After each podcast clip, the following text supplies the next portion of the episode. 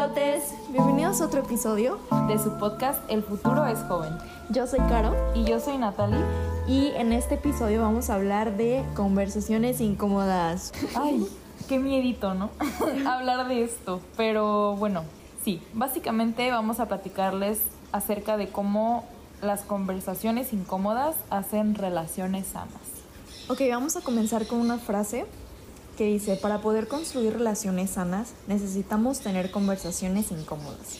Vamos a hablar también sobre la importancia de tener conversaciones incómodas. Abordar una charla difícil a tiempo nos evita futuros malentendidos, ayuda a digerir las noticias y sobre todo disipa los miedos. Hay temas que pues sobrepensamos muchos en nuestra cabeza y solo la idea de platicarlas nos da miedo, la verdad, nos acobarda mucho.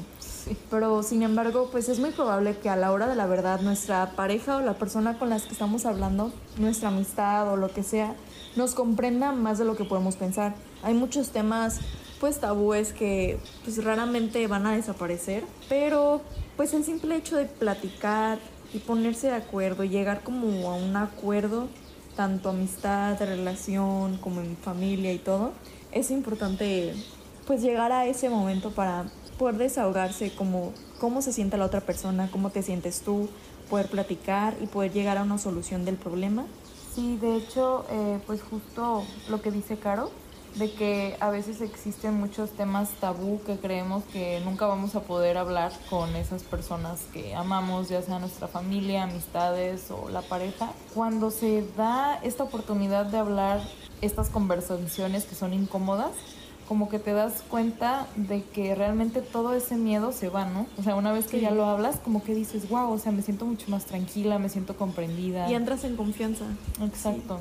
O sea, pues ahorita eh, investigando encontramos una frase que nos hace como mucho ruido en la cabeza que nos dice que huir del conflicto no es inteligencia emocional. Uno puede pensar que, bueno, tal vez si huyo de esto, como que y no lo y no lo sobrepienso y no lo platico, simplemente es como se va a resolver solo, ¿no? Ya fue. O ya. fue, exacto. Pero no, o sea, de hecho, pues es algo que vas a traer ahí cargando. O sea, todos los días es un peso que se va a ir acumulando poco a poco. Bueno, no sé tu caro, pero creo que yo con lo que más me enfrento de esto de conversación incómoda es como mm, pues con mi novio.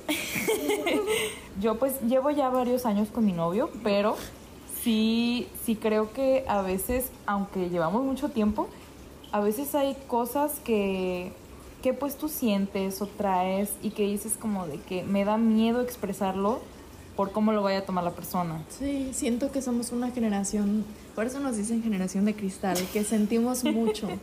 sí. Somos de mucho sentir, sobrepensar y a veces no actuamos, pero hay veces que sí, pero como que nos dejamos influenciar mucho emocionalmente y actuamos como nos vamos sintiendo. O sea, tal vez yo siento enojo y voy y le grito a todo el mundo, ¿no? Bueno, es que creo que no tiene nada de malo ser una persona que siente mucho, ¿no? O sea, que sientes intensamente. Ay, a mí en prepa me decían que era muy intensa. O sea, sí. Pero no creo que tenga nada de malo ser intensa con tus emociones. O sea. Pues no sé, es que yo era muy pues, cariñosa de que, ay, te quiero, no sé. A mis ah, amigas ya, ya. o así o amigos también, pero, o sea, me decían, ay, qué intensa eres, y yo, ay, señora, déjame, voy a llorar a la esquina. me río para no llorar. Sí, o sea, es que creo que te, entiendo en esa parte, porque a veces sentir mucho, ser de, de esas personas que sienten mucho, es como, ojalá a veces quisieras no sentir tanto, ¿no? De que te afectan las cosas ay, más. Por eso, por eso yo ya soy bien seca. la verdad, por eso yo ya, ay no, de que antes era bien cariñosa, de que, ay, te quiero, amiga, y a la primera que conocía, te quiero, amiga, no sé qué. Ahorita, ya, ya. como que te la piensas más. Sí, a veces soy muy seca, pero hay veces que sí, ya cuando son mis amigas y ya les digo, de sí. que, ay, te quiero, amiga, te amo. Te amo. Ay, te amo. Pues sí, o sea, como que ya te sientes más en confianza y de hecho justo cuando pues fui conociendo a Caro más y más, me pude dar cuenta de que una amistad también es muy importante tener conversaciones que muchas veces no son tan cómodas, ¿no? Sí. Sí, o sea, de cosas que no te parecen, de cositas que igual te, te lastiman o así, pero realmente es muy bueno platicarlo porque va forzando también como que tu amistad. Pues hay veces que sen- sentimos mucho y ahorita nosotros pues después, yo siento que después de la cuarentena ya el, el, el hablar con las personas, el socializar se me fue, ¿sabes? O sea, antes, ay, ¿cómo estás? Y ahorita como que veo a alguien en la calle conocido y lo evito, de que me voy para un lado, de que me da pena saludarlo, no sé cómo saludar y llegar, de que, hola, ¿cómo estás? O ya no sé, na- ya no sé, o sea, si abrazarlo, si saludarlo con la mano, o si son niñas, de que con la mano los abrazo, no sé, como que no sé si quieran que los abrace, porque en cuarentena nadie se abrazaba, obviamente Ah, nadie, claro, sí. ni dar la mano, pero ahorita cuando ya de que ya no existe, Exactamente. pues no sé, o, o sea, Sí, como que te enfrentas a esas como incomodidades, ¿no? ay sí, Investigando encontramos en un blog muy interesante que pueden encontrar en, en internet. Lo buscan como para construir relaciones sanas necesitamos tener conversaciones incómodas. Y nos menciona que el por qué le tenemos miedo a las conversaciones incómodas es pues, bueno, como sabemos las relaciones humanas pues son difíciles, ¿no? De cualquier tipo. A veces no es fácil ni con nuestra propia familia ni con los amigos más cercanos. O sea, hay que poner límites, ¿no? Y, y pues sí da miedo porque a veces no quieres lastimar a las personas, o sea, como que te la piensas de decir las cosas y dices, ¿sabes qué? Pues mejor lo dejo así, o sea, como que se va a resolver por sí solo o se me va a pasar este sentimiento que traigo, ¿no? De enojo, miedo, tristeza y eres. Con mi Pero- mamá. pero se va haciendo como una bolita, ¿no? O sea, una bola de nieve que es como de que Se va haciendo más grande y hasta que explotas. así es. Pero miren, aquí tenemos cómo tener o cómo abordar una conversación incómoda, que precisamente el primero es prepararte con un plan de acción.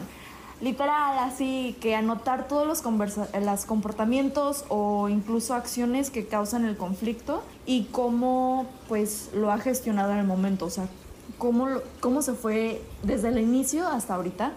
Eh, revisar el plan con alguien más de confianza de que, oye amiga, fíjate, aquí en Chismecito en confianza, fíjate que quiero hacer esto, de que quiero platicar, obviamente pues con amigos, pero en cierta parte los amigos, hay veces que sí te aconsejan bien y hay veces que te aconsejan mal, pero yo siempre les he aconsejado, a ver, si tú estuvieras en mi posición, ¿qué me dirías a mí?